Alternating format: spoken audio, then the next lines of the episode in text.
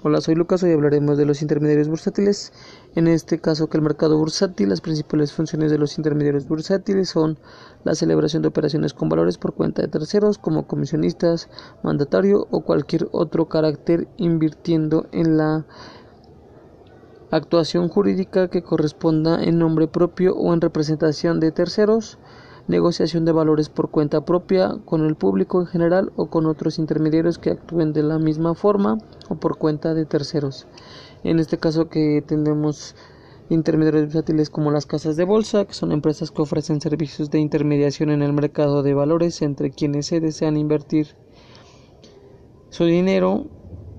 y las empresas que requieren de algún tipo de financiamiento, en donde sus principales funciones, las casas de bolsas hacen operaciones de intermediación con instrumentos denominados valores, es decir, ponen en contacto a los inversionistas o personas que desean comprar, comprar, vender o transferir los valores con quienes compran, venden o transfieren. También las casas de bolsa no pueden garantizar ganancias al inversionista ya que no son responsables de qué tan bueno o malo es el instrumento que se compra ni de la dinámica del mercado donde sus principales servicios son compra-venta de valores, préstamo de valores y venta en corto. También que otro intermediario bursátil son las sociedades operadoras de sociedades de inversión, en donde estas son empresas que captan los recursos de muchas pequeñas, medianas y grandes inversiones de los inversionistas y se dedica a invertir estos recursos obtenidos eh, de la mejor manera donde obtenemos rendimientos posibles dentro de una estrategia particular y su horizonte de inversión. Al reunir los recursos de muchas personas las sociedades las sociedades operadoras canalizan estos recursos hacia los mercados financieros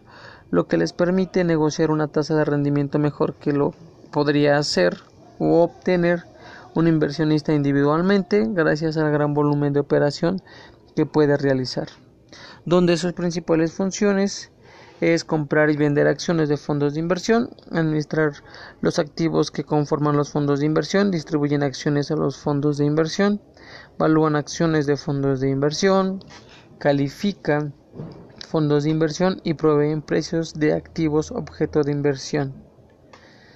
Donde fondos de inversión son un conjunto de instrumentos también llamados canasta de valores que son adquiridos por una empresa especializada que puede ser un banco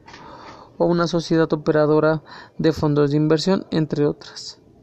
con el objetivo de servir como un medio más accesible para invertir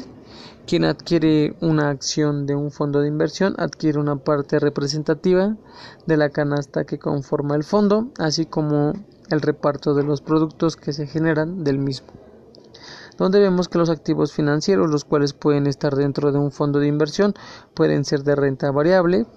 acciones principalmente, de renta fija como los CETES, eh, bonos y otros valores como futuros sobre materiales primas, donde hablaremos de divisas, entre otras. Pueden existir una o más personas encargadas de conformar la canasta de un fondo de inversión.